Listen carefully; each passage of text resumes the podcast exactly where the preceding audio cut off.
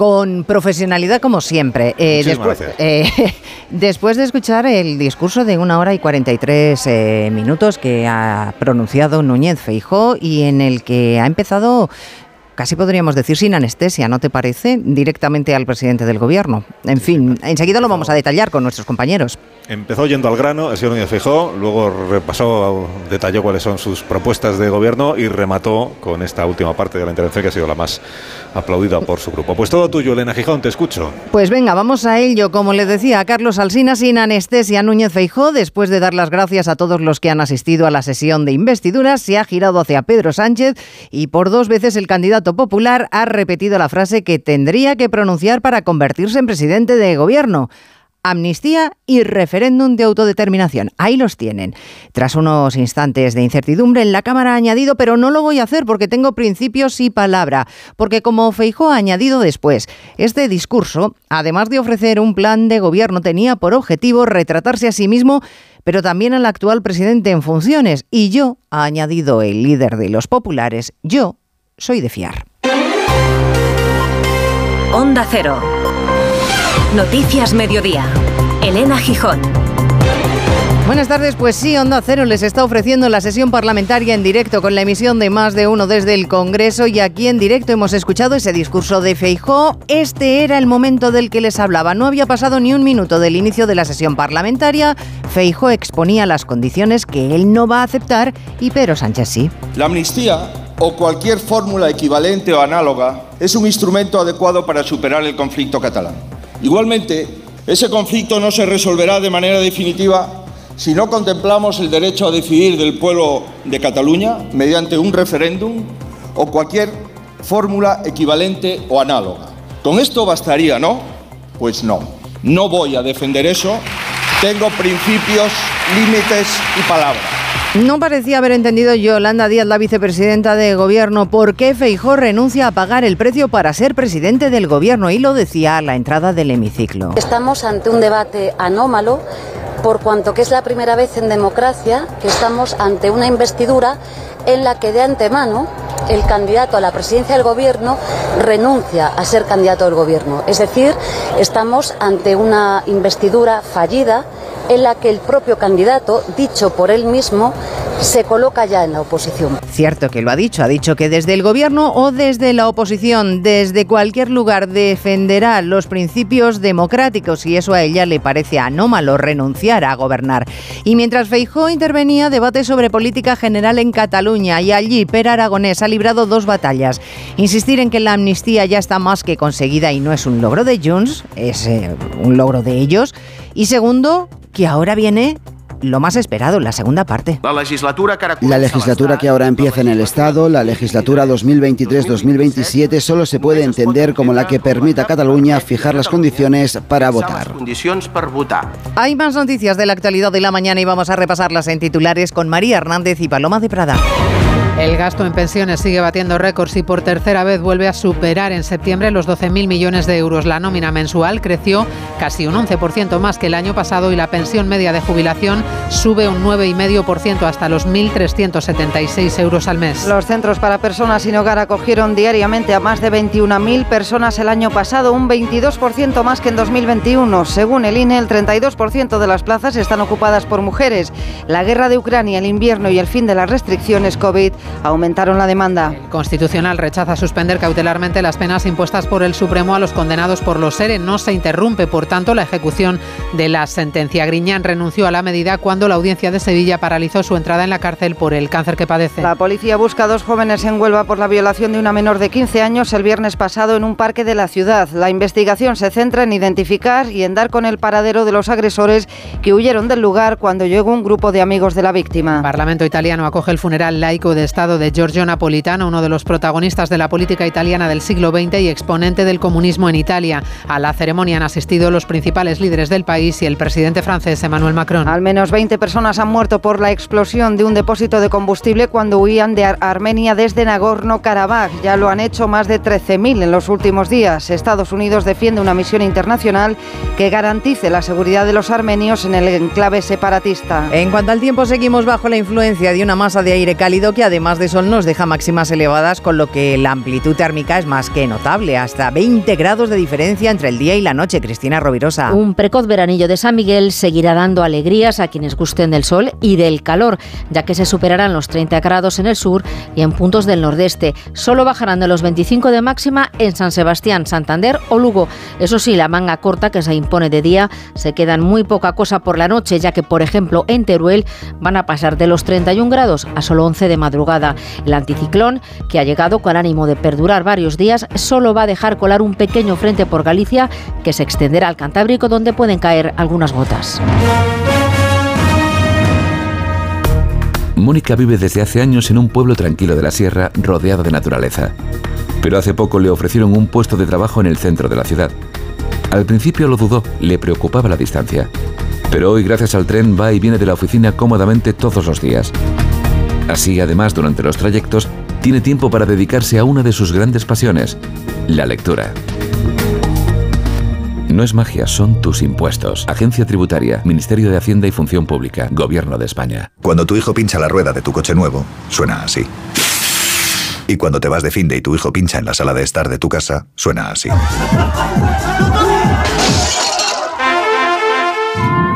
Ahora, si juntas tus seguros de coche y hogar, además de un ahorro garantizado, te incluimos la cobertura de neumáticos y un manitas para el hogar, sí o sí. Ven directo a lineadirecta.com o llama al 917-700-700. El valor de ser directo. Consulta condiciones. ¿Quieres ahorrar a full? Aprovecha ya los cupones millonarios de Carrefour, porque hasta el 10 de octubre en Carrefour, Carrefour Market y Carrefour.es te llevas un cupón de 3 euros por cada 12 euros de compra en artículos de la promoción. Si compras 24 euros, te llevas un cupón de 6 y así hasta un cupón máximo de 45 euros. Canjeable para tus próximas compras. Carrefour, aquí poder elegir es poder ahorrar. Tan solo ahorrar no es ahorrar. Si buscas algo de lo bueno, una fibra ideal que me lleve hasta ti. Estemos conectados. En Yastel, fibra buenísima y móvil por 43.95, precio definitivo. Llama al 1510. ¿Los pitidos de oído no te dejan dormir? Toma Sonofin. Sonofin contiene ginkgo biloba que contribuye a una buena audición y melatonina para conciliar el sueño. Pitidos Sonofin de Pharma OTC. Noticias Mediodía. Onda Cero. Elena Gijón.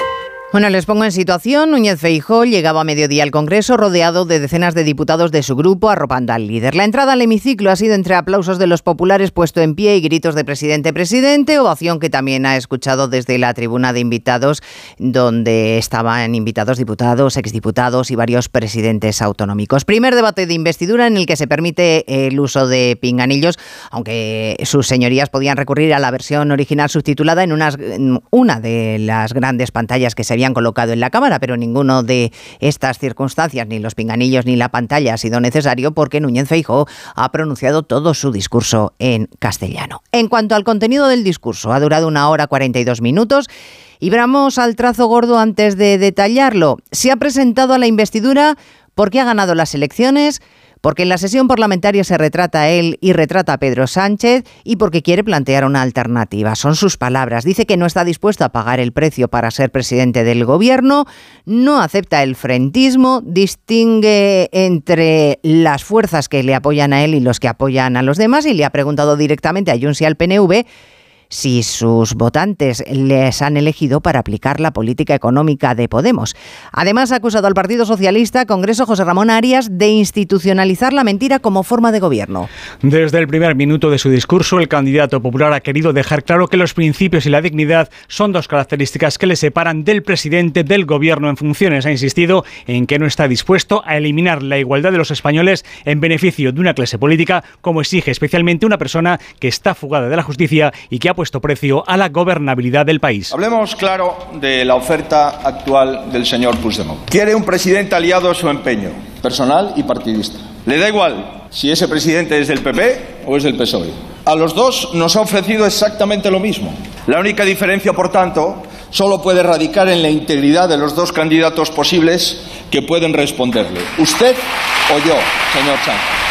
El líder de los populares ha tendido la mano para acabar con la política de bloques durante su discurso y con la división que dice solo beneficia a unos pocos. Ha marcado la transición y la constitución como faros de su acción política y el entendimiento de los españoles como obsesión. Por último, ha hecho un llamamiento a todos los parlamentarios para que puedan tener un presidente de fiar y que no les va a mentir nunca a los españoles. Bueno, esta ha sido la parte más política. José Ra, el de las propuestas, eh, ha vuelto a ofrecer esos seis pactos de Estado sobre población, familia, economía, sanidad o educación, por ejemplo.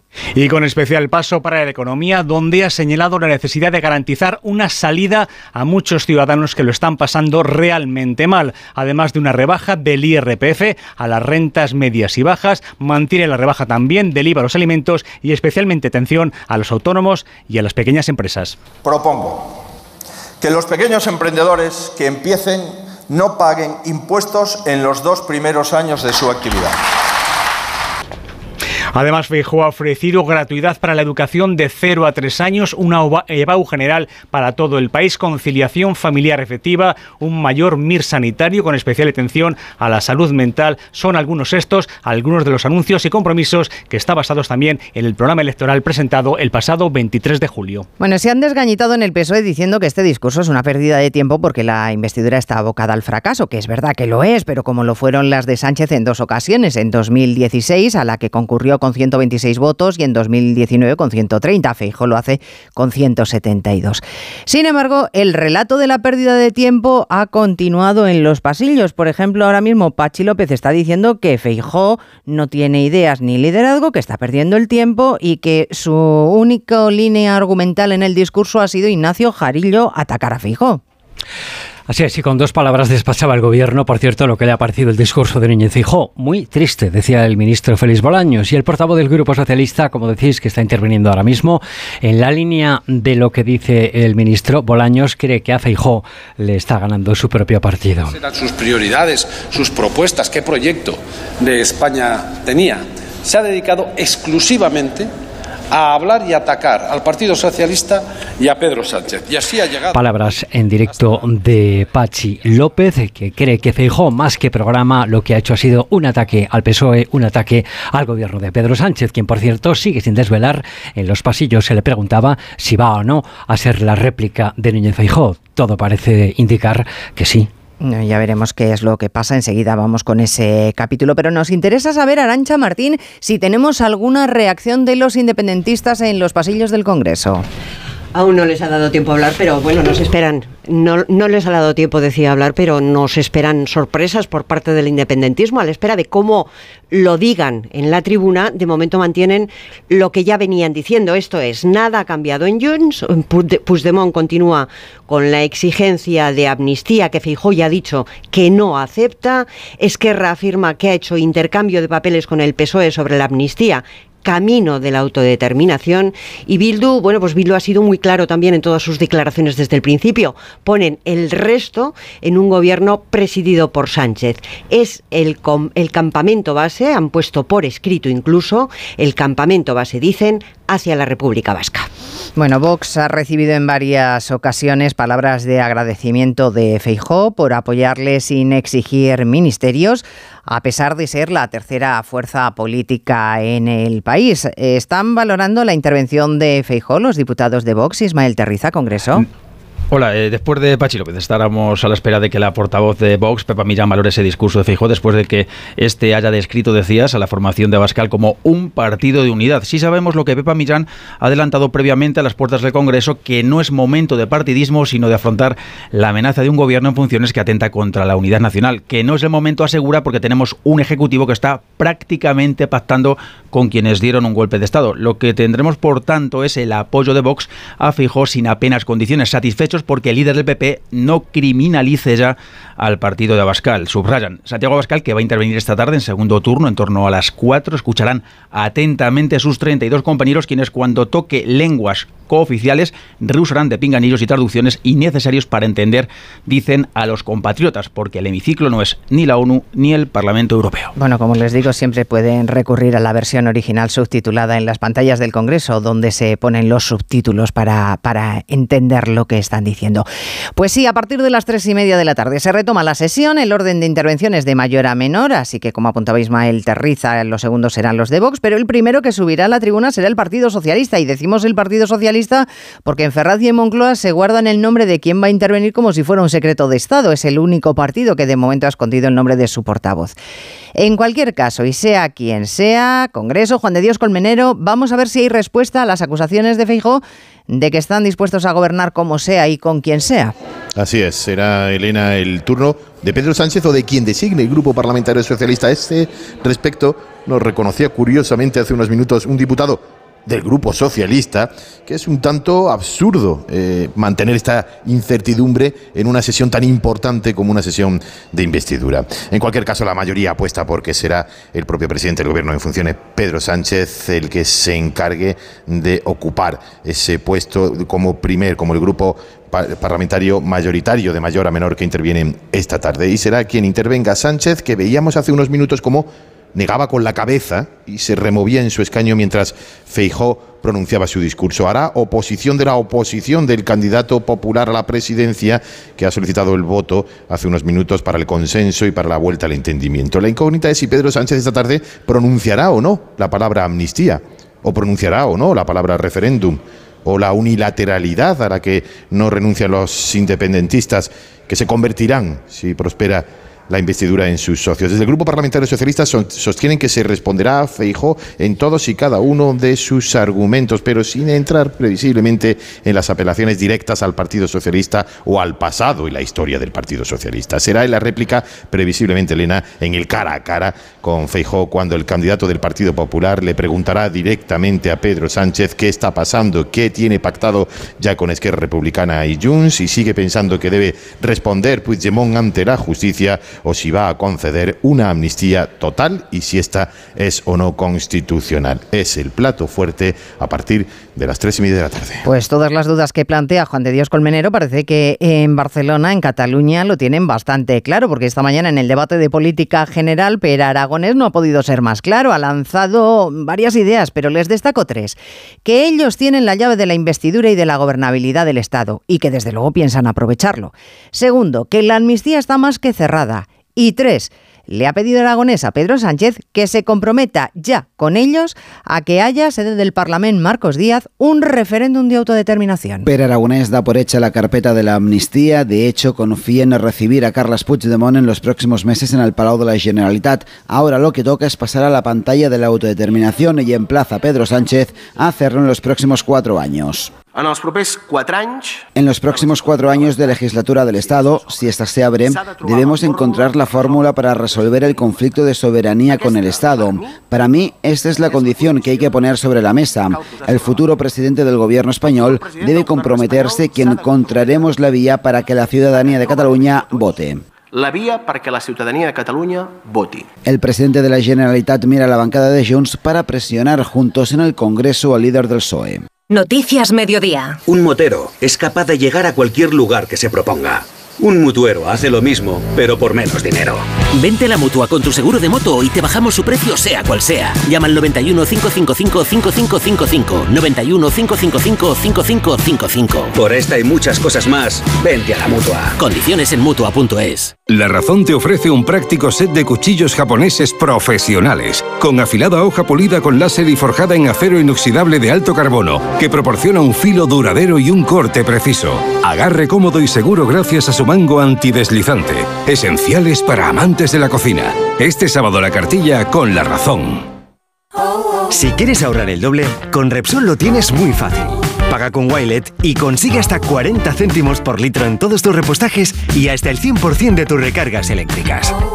Ven a Repsol y multiplica por dos tu ahorro hasta el 15 de octubre. Esto es Conectar Energías. Más información en Repsol.es. Si millones de personas vienen a las oficinas de correos cada año, será por algo. Conseguir el distintivo ambiental de la DGT para poder circular en zonas de bajas emisiones es uno de esos algo. 20 Descubre este y otros productos en las oficinas de correos y en visitcorreos.es. Noticias Mediodía. Onda Cero. La factura de las pensiones sigue batiendo récords. Este mes de septiembre el gasto medio de las contributivas superó los 12.000 millones, casi un 11% más que hace un año. Y son tres meses consecutivos superando niveles hasta ahora no traspasados, el de los 12.000 millones. Un desembolso, Margarita Zavala, que supone desde luego un buen pellizco al Producto Interior Bruto. En concreto supone el 11,7% del Producto Interior Bruto, tres de cada cuatro de las pensiones son de jubilación y la cuantía media ronda los 1.376 euros, aunque si nos fijamos en los últimos que se han jubilado la cifra sube hasta los 1.436. La Mesa Estatal por el blindaje de las pensiones se va a concentrar mañana precisamente frente al Congreso para exigir que el nuevo Gobierno proteja las pensiones por ley y la música la pone Miguel Ríos. Amigas y amigos, soy Miguel Ríos. Eh, estoy aquí porque apoyo la campaña somos 47 millones. Somos 47 millones es el lema de una campaña que pretende implicar, dicen, tanto a los pensionistas de ahora como a los futuros. Un euro de cada 25 es lo que se pueden permitir gastar las familias españolas con menos recursos en material escolar. Una partida que supone un importante desembolso. Ese sacrificio que tienen que hacer es aún mayor si tenemos en cuenta que el 60% de esos hogares no recibe ningún tipo de beca escolar. Así lo refleja Mercedes Pascual la radiografía que ha hecho ESADE. Sí, hay porcentajes de familias que no solicitan las becas porque creen que no cumplen los requisitos o porque la solicitud les resulta demasiado complicada. Por eso, desde SADE piden mejorar la información en los centros educativos y a las administraciones que establezcan un umbral mínimo. Ángel Martínez, economista e investigador de SADE y coautor de este informe. Estableciendo un umbral mínimo nacional eh, obligatorio para las diferentes consejerías de educación, eh, que luego estas, por supuesto, puedan poder complementar al alza para garantizar que alumnos de, de cierto nivel de renta en ningún territorio eh, se puedan quedar excluidos de estas becas. El sistema está altamente fragmentado. Algunas comunidades como Andalucía o Valencia tienen muy equilibrado becas y prestación. Cantabria opta más por los préstamos y Aragón condiciona todo a criterios de renta. El gobierno de Armenia se prepara para lo que puede ser una crisis humanitaria, la llegada de miles de refugiados procedentes de Nagorno-Karabaj que huyen ante el temor de una nueva limpieza étnica después de que Azerbaiyán haya recuperado ese enclave en una operación militar relámpago. En pleno éxodo hacia Armenia, una explosión de un depósito de combustible ha dejado al menos menos Asunción Salvador, 20 muertos y más de 300 heridos. Sí, son víctimas a las que se prevé que la Cruz Roja Internacional intente evacuar a través de la carretera que accede a Armenia desde el sur de Azerbaiyán, pero esa vía se ha colapsado por el éxodo de las últimas horas. Bakú también ofrece sus hospitales y ha permitido, dice, que helicópteros con médicos armenios vuelen a Nagorno-Karabaj para asistir a los heridos, varios de ellos en estado crítico. Mientras tanto, la enviada de Estados Unidos a Armenia pide al gobierno aserí que autorice la entrada de ONGs al enclave y de observadores independientes y que evite más matanzas. Lo primero y principal, pedimos a Azerbaiyán que mantenga el alto el fuego y que adopte medidas concretas para proteger los derechos de los civiles en Nagorno-Karabaj. El presidente Aliyev ha prometido proteger los derechos de las personas de etnia armenia y Azerbaiyán debe cumplir esa promesa. La ONU, por su parte, reclama corredores seguros porque muchos de los armenios de Nagorno-Karabaj que siguen tratando de huir por miles son ancianos y niños. En Italia, nueve arrestados, siete de ellos menores de edad por el suceso que conmocionaba a Italia hace tres meses, la violación grupal de dos niñas en Caviano. Hasta la primera ministra Meloni se trasladó a la ciudad prometiendo que habría consecuencias y las ha habido. Eso en Italia. Aquí en Huelva, la policía trata de identificar a los presuntos autores de una violación múltiple de una niña de 15 años ocurrida el fin de semana en un parque del centro de la ciudad. Onda Cero Huelva, Alicia Ramón. No hay personas detenidas ni identificadas. No obstante, la investigación sigue su curso para encontrar a los supuestos agresores. La víctima tiene 15 años y al ser menor de edad, la investigación va con cautela. No obstante, ya se ha activado el protocolo Biogen. Así lo ha indicado el delegado del Gobierno de Andalucía, Pedro Fernández. Una menor de 15 años que ha denunciado de esa violación, se activó de forma inmediata todo el protocolo Biogen. No tenemos en este momento personas detenidas ni identificadas. La policía está trabajando.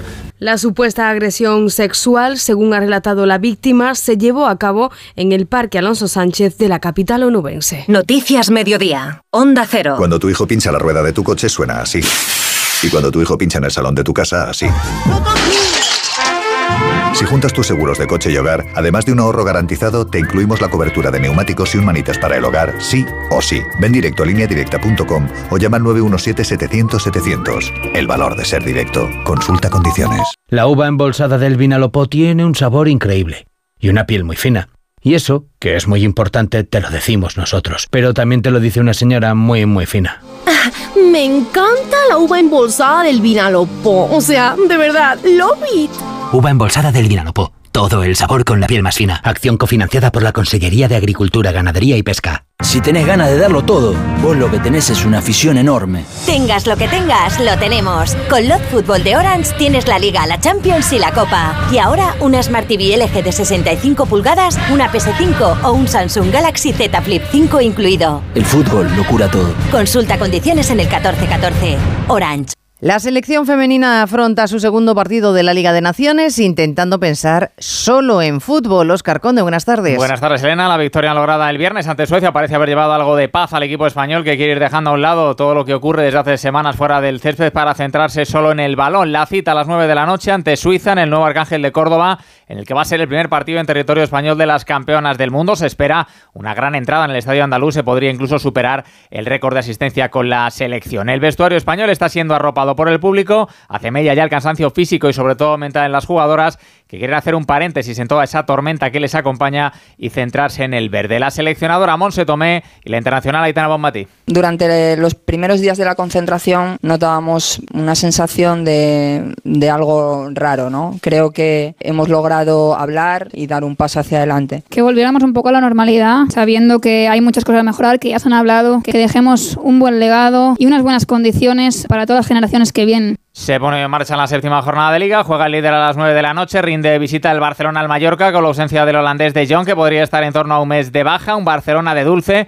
y mostrando un gran juego en los últimos partidos, consciente de ello el técnico de los Baleares, Javier Aguirre. Que es difícil, sí es difícil, no han perdido y están, están muy bien, tienen ahora con los dos Joaos se han hecho un equipo realmente temible, pero bueno, jugaremos 11 contra 11, estamos en casa, venimos golpeados y vamos a ver si somos capaces de estar a la altura de las circunstancias. Antes a las 7 de la tarde se enfrentan en el Sánchez Pizjuán dos equipos necesitados de sumar puntos, como son el Sevilla, que solo tiene cuatro, y el Almería, colista con dos. Cuestionados los entrenadores Mendilíbar y Vicente Moreno. Obligación de ganar creo que no existe nunca. Obligación de hacer el máximo, de jugar al máximo, de, de, no dejar nada al rival, eso sí. Pero es normal que en una situación donde pues hemos eh, conseguido dos puntos se generen dudas, haya nerviosismo eh, y haya debate y se cuestione pues todo lo que podamos hacer. Lo que tenemos que hacer pues darle la vuelta a la situación. Ya mañana será el turno para el Real Madrid que va a recibir en el Bernabéu a la Unión Deportiva Las Palmas. Han entrenado hoy con normalidad y podrían tener minutos los recuperados Vinicius Carvajal y Arda Güler, un equipo madridista que necesita mejorar la imagen dada en el Metropolitano, aunque Ancelotti se toma las críticas con filosofía. Cada uno puede opinar lo que quiera, a mí no me molesta nada. Si tengo que contestar a todas las críticas, uf, tengo que pasar mucho tiempo aquí, poner en duda todo después que un equipo ha ganado seis partidos de seis, eh, me parece demasiado. Esa séptima jornada de liga tendrá mañana miércoles cuatro partidos más. Athletic de Bilbao Getafe, Villarreal Girona, Cádiz Rayo y Valencia Real Sociedad. Y recordar además que ayer se completó la séptima jornada en segunda con la derrota del líder, el Zaragoza. 1-0 en campo del Racing de Ferrol. Suman los maños 16 puntos, uno más que el Leganes y el Tenerife, que también ganó ayer por la mínima al español. ¿Guiso de alubias luengo? Like. ¿Trufas de lentejas luengo? Like. ¿Las fotos en plan influencer de tu primo? Ay. Ups. Las legumbres luengo te lo ponen muy fácil para gustarte. Se preparan de mil maneras y su sabor es único. Legumbres luengo, la nueva pasta. En Lowy mejoramos nuestras tarifas con máxima velocidad 5G. Fibra y móvil con 5G por solo 34,95. ¿Y esa fibra y móvil dónde? Corre a lowy.es o llama al 1456. Simple, ¿eh? 29. Tus nuevas gafas graduadas de Sol Optical. Estrena gafas por solo 29 euros. Infórmate en soloptical.com. ¿Quieres ahorrar a full? Aprovecha ya los superchollos diarios de Carrefour, porque hasta el 28 de septiembre en Carrefour, Carrefour Market y Carrefour.es tienes el plátano de Canarias a solo 1,25€ el kilo, válido en Península y Baleares. Carrefour, aquí poder elegir es poder ahorrar. Efectos de la sequía. Cádiz solo tiene agua en sus embalses para siete meses. Onda Cero Cádiz, Jaime Álvarez. No hay previsión de lluvias a corto ni a medio plazo y hay un embalse que está por debajo del 5% de su capacidad, el de Zahara el Gastor. Los cálculos dicen que hay agua para siete meses, pero esta previsión no tiene en cuenta ni posibles lluvias ni medidas por el ahorro de agua que se puedan tomar, aunque todavía no están sobre la mesa. Los ecologistas dicen que la planificación hídrica en la provincia ha sido deficiente. Juan Clavero, portavoz de Ecologistas en Acción. Y habiendo más población en algunos sitios, resulta que se ha disminuido el consumo de agua. Sin embargo, ¿dónde se ha disparado? Se ha disparado en la agricultura fundamentalmente y en los campos de golf, que un campo de golf consume medio millón de metros cúbicos, el equivalente a un pueblo de 6.000 habitantes. En un año se han perdido casi 8 puntos y medio de reservas de agua en la provincia. El año pasado teníamos 139 hectómetros cúbicos más de agua embalsada. Pues así terminamos en la realización técnica Dani Solís, en la producción Cristina Rovirosa. Resumimos la actualidad a las 3 de la tarde y media hora más tarde retomamos programación especial con la intervención del Grupo Socialista. Rafa La Torre se pondrá al frente. Ahora ya saben, programación local y regional. Gracias señores por estar ahí. Muy buenas tardes. En Onda Cero, Noticias Mediodía, con Elena Gijón.